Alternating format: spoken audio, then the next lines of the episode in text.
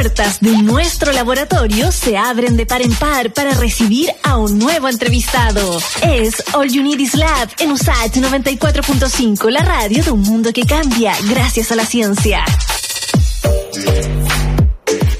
Y les cuento que el Congreso Internacional Food True, la alimentación con una mirada futurista, se realizará mañana 28 de septiembre a partir de las 9 de la mañana y contará con expositores y speakers de talla internacional, como señalan ellos, para reflexionar en torno a cómo será la comida del futuro, el desafío de alimentar a una población mundial que por supuesto va en aumento, tomando en cuenta el respeto y el cuidado por el planeta. Y por supuesto también reflexionarán cómo la pandemia de COVID-19 cambió nuestros hábitos alimenticios, para bien o para mal, dicen algunas, entre otras temáticas. Bueno, todas estas preguntas y reflexiones las vamos a conversar con uno de los participantes. Él es Leonardo Álvarez, biotecnólogo y creador de Protera. Bienvenido, Leonardo, a All Unities Lab. Ahí también te podemos ver a través de las pantallas de Santiago Televisión de la señal 50.1. Bienvenido al programa y qué desafío tienen, ¿no? De imaginar la comida del futuro eh, en un futuro que creo que ya lo estamos viviendo hoy. Exactamente, primero muchas gracias por la invitación y feliz de participar hoy. Y efectivamente tenemos, en Protera al menos nos estamos enfocando en este gran desafío que tenemos por delante, que es hacer nuestra alimentación más sustentable. Y aprovechando que ya lo mencionaste, Leonardo, eh, cuéntanos un poco de qué se trata eh, Protera y de qué forma también ustedes involucran estos dos conceptos que a nosotros nos encantan del programa con Iván, la comida, pero también la ciencia. Eh, efectivamente, nosotros en Protera lo que hacemos es desarrollar ingredientes de siguiente generación que están basados en, proteínas. Nosotros no vemos las proteínas desde un punto de vista nutricional, sino que las vemos desde un punto de vista funcional. Cómo poder hacer que, las proteínas reemplacen aditivos químicos que hoy en día utilizamos en, en productos alimenticios, que son que se producen de manera poco sustentable y que tienen un impacto negativo en la salud cómo reemplazar esos aditivos con proteínas, ¿verdad? Que son mucho más saludables, son, son, se producen de manera sustentable con fermentación y, que nosotros específicamente las diseñamos a inteligencia artificial. Entonces, nuestra tecnología central es un algoritmo que nos permite predecir qué funciones van a tener distintas proteínas y luego cómo poder aplicarlas en la industria alimenticia. Y un ejemplo que tenemos de, de nuestro primer producto es una proteína que nos permite extender la vida media de, productos de panificación, evitando que se contaminen con hongos. Entonces, en el pan blanco, ¿verdad? El pan de molde típico que uno lo compra y en la casa, luego de un par de días, se llena de este hongo verde. Nuestra idea es reemplazar todos los aditivos químicos que se utilizan para evitar eso y con una proteína extender esa vida útil y hasta ahora hemos logrado hasta 30 días de extensión de esa vida útil. Y estamos trabajando con compañías ¿verdad? alimenticias para hacer ya el, la entrega de este producto.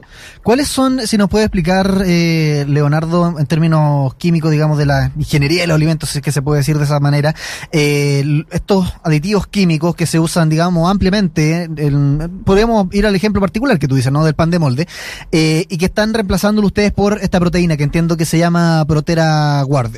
si podemos hacer como esa, esa, esa descripción. ¿Cuáles son los que se usan generalmente y por qué se cambian por esta proteína? ¿Cuál es la equivalencia que hay ahí? Claro, actualmente la industria lo que utiliza es eh, propionato de calcio o sorbato, que son dos, dos aditivos químicos que se utilizan para preservar los productos de panificación. Y ahí tenemos dos problemas. Uno es que la, la generación actual de consumidores percibe estos aditivos como, como un aditivo químico, ¿verdad? Y prefiere productos que no los contienen o que son de etiqueta limpia eso significa que, que se pierde la, protección que, entregan estos aditivos en, el pan, entonces el pan dura mucho menos.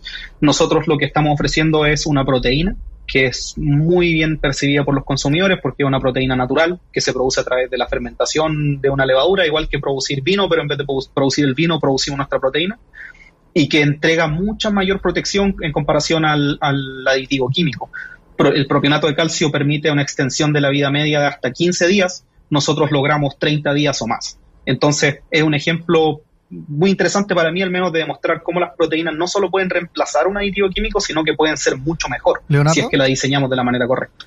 cortito, que me queda ahí una duda, porque tú hablas de, la percepción, que la gente percibe los aditivos químicos actualmente en el pan de molde, claro, estamos usando esto como un ejemplo, ¿no? pero se puede extrapolar a, otros alimentos, eh, y que ahora lo que ustedes están reemplazando también tiene una mejor percepción. La palabra percepción me queda dando vueltas, ¿solamente percepción o realmente tiene, digamos, efectos que van más allá de aquello? Efectivamente es un poco de ambos, porque lo que estamos viendo ahora en la, en la industria alimenticia como, un, trending súper marcado, no solamente en Chile, sino que a nivel internacional, es que los consumidores prefieren productos alimenticios en los cuales ellos son capaces de identificar todos los ingredientes de la etiqueta y que son capaces de asociarlos con un origen natural. ¿verdad? Entonces, muchos de los aditivos que se utilizan actualmente caen en la categoría de, aditivos químicos que el consumidor percibe como químicos. Mm. y, ya no quiere verlos en la etiqueta. Mm. Eso por una parte. Y por otra parte, todos estos aditivos son derivados de procesos químicos que, no son para nada sustentables en la producción, ¿verdad? O sea, muchos de estos aditivos como los emulsificantes, es, eh, colorantes, provienen de petroquímicos que, no son para nada sustentables. Nosotros podemos reemplazar con una proteína que se produce de manera sustentable eh, lo cual está demostrado. Hay bastante evidencia de que demuestra que la fermentación es mucho más sustentable que la producción de proteína, incluso desde plantas. Eh, entonces, eso es un hecho, ¿verdad? Desde la ciencia. Pero también juega un rol importante la percepción del consumidor, que es súper relevante. Bueno, les recuerdo para quienes se unen a nuestra conversación que estamos entrevistando a Leonardo Álvarez. Él es biotecnólogo y también creador de Protera. ¿Y por qué estamos conversando de esto? Bueno, porque estamos invitándolos desde ya a que participen en el Congreso Internacional Food, Food Tour. Ese es un juego de palabras bien interesante, ¿eh? donde mezcla food de comida y tour como de future, ¿no? De futuro, eh, que va a ser eh, este 28 de septiembre a partir de las 9 de la mañana. Ahora me gustaría que conversáramos un poco sobre esta gran participación que van a tener porque estaba viendo el programa y definitivamente eh, los alimentos se pueden eh, observar y reflexionar desde muchas perspectivas. Tenemos eh, el envasado, el packaging, tenemos esta conservación que estábamos hablando ahora, incluso las necesidades del consumidor, pero pareciera que estos temas están más en el presente que en el futuro. Em, a juicio tuyo, ¿qué aspectos aún a lo mejor no estamos viendo y que a través de la ciencia y la tecnología podríamos alcanzar de forma quizás más inmediata o más sustentable? Lo responsable, como decías tú. Nosotros en Protera estamos convencidos de que la única manera de poder transicionar a una producción, eh, a un sistema alimenticio sustentable a través de la ciencia. Eso lo, tenemos integrado en nuestro ADN, ¿verdad? Y es, lo que hacemos. Eh, creo que lo que nos falta es cómo, cómo, nosotros somos capaces de comunicar y de transmitir ese valor que es, que es real, que es concreto, a los consumidores y que ellos eh, comiencen a aceptar conceptos como proteínas eh, em, como los productos en base a transgénicos. Por ejemplo, para mí ese es un, es un, un tema que genera gran controversia, pero es la única manera en la que podemos producir quizás alimentos que van a eh, que se van a producir de manera sustentable o nuestras mismas proteínas que provienen del diseño racional verdad o de la ingeniería de proteínas. Claro pero Leonardo Leonardo entonces tú crees finalmente entonces que el desafío sería eh, convencer a los ciudadanos de cambiar su comportamiento qué tarea no Exacto, sí, creo que es una tarea bastante, bastante compleja, pero hay, hay evidencia de que está ocurriendo. Hay, hay mucha eh, transformación consumidor y que han respondido de manera positiva a encuestas donde demuestran que el avance científico es clave para lograr nuestros hitos de, de, sustentabilidad en el futuro. Entonces, estamos viendo una nueva generación de consumidores que está más abierta a estas tecnologías nuevas cuando hay evidencia de que, de que demuestra que efectivamente son más sustentables. Y, creo que un hecho concreto, bien puntual, es eh, lo que llaman internacionalmente los flexitarians, que son eh, personas que no necesariamente son veganas o vegetarianas, que tienen una dieta en base a carne, pero que están dispuestos a cambiar a una alternativa en base a plantas porque es, porque es más sustentable, siempre y cuando tenga las mismas propiedades de sabor, de textura, ¿verdad?, que son tan deseadas. Entonces, eso es un hecho de cambio a través de, de, de los hechos, ¿verdad? De, que es efectivamente más sustentable producir una carne en base a plantas que en base a, al animal. Mm. Leonardo, eh, ¿cuáles tú crees que son también los principales eh, desafíos, digamos, de alimentación de cara al futuro? Porque justamente, y nadie te lo estaba preguntando, ¿no? Eh, una de, las bases de esto es mirar, o, el eslogan es como la mirada futurista, ¿no? Future, eh, con este congreso. Y, por ejemplo, estaba leyendo lo que decía una de las principales speakers que va a estar en esta, en esta, en este evento, que es Pamela, Pamela Ronald, que ella es eh, doctora en biología vegetal molecular, eh, y consultada, digamos, respecto de si los cultivos transgénicos no existieran, eh, cómo sería la agricultura tradicional, digamos, si es que no tuviéramos cultivos transgénicos de acá en un futuro. Yo creo que esa va a ser una de las grandes preguntas eh, en este Congreso. ¿Cuál es tu mirada al, al, respecto? Porque hay toda una, digamos, visión encontrada, divide aguas, ¿no? Eh, ¿Cuál es tu visión de la, de la alimentación a futuro, tomando como, digamos, eh, elemento quizás bifurcador en cuanto a opiniones los cultivos transgénicos? Claro, o sea, yo, creo que es, es, evidente en base a la ciencia que, que, hemos desarrollado en los últimos eh, 40 años probablemente en cuanto a la, ingeniería genética, ¿verdad? Y, y, que se ha demostrado los beneficios de los cultivos transgénicos. Eh, son, son evidentes, ¿verdad? Son más resistentes a la sequía, son más resistentes a ambientes salinos, entonces plantas que normalmente crecen en ambientes muy limitados se pueden ahora cultivar eh, en otras regiones y eso amplía la, la, la, capacidad de producir proteínas, por ejemplo, para nutrición. Entonces es súper relevante.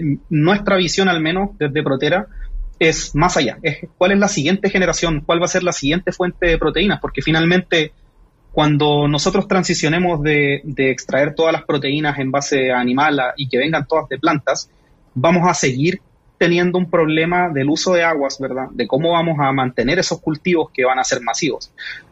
Nuestra visión es más allá, y es decir, las siguientes proteínas del futuro se van a producir a través de la fermentación, se van a producir en bioreactores, ¿verdad? No en un campo. Entonces vamos a reemplazar cientos de hectáreas, miles de hectáreas que van a estar ahora en un tanque, en un bioreactor, ¿verdad? Que va a producir la misma o mejor eficiencia de proteína, con un mejor uso del agua, con un mejor uso de los recursos. Esa yo creo que es la, la apuesta que tenemos nosotros. Leonardo, eh, ya estamos al cierre de la entrevista, pero me gustaría hacerte una invitación para que al mismo tiempo tú invitaras a nuestros auditores y auditoras a participar en el Congreso, que dieras las coordenadas para que se conectaran. Y también, si me ayudas con una muy pequeña reflexión que me quedó dando vueltas, tú nos dijiste que está esta nueva generación de consumidores.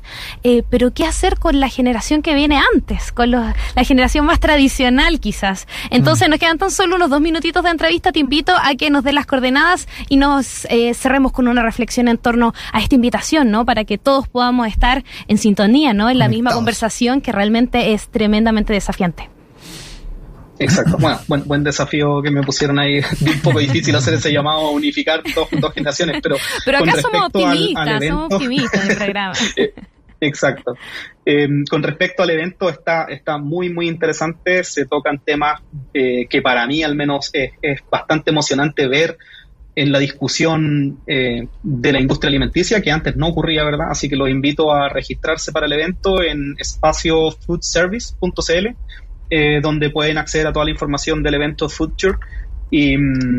Y ahí se pueden registrar, ver la agenda, ¿verdad? Los speakers están muy interesantes, cubren un montón de áreas de la industria alimenticia que van a jugar un rol a futuro y que están desarrollando productos que pronto quizás vamos a ver acá en los, los mercados en Chile.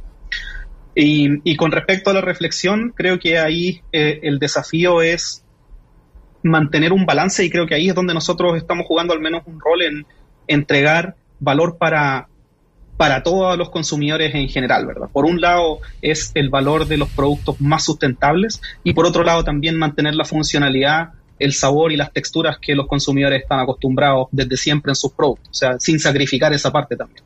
Definitivamente. Pero de todas formas es un desafío monumental. No, de todas formas, pero bueno, vamos avanzando de a poco y eh, qué importante que la ciencia también ahí esté en sintonía con la ciudadanía y que todos puedan participar en la conversación. Leonardo Álvarez, biotecnólogo y creador de Protera, muchas gracias por acompañarnos aquí en All You Need Is y que tengas una buena tarde. Muchas gracias por la invitación. Chao. Chao.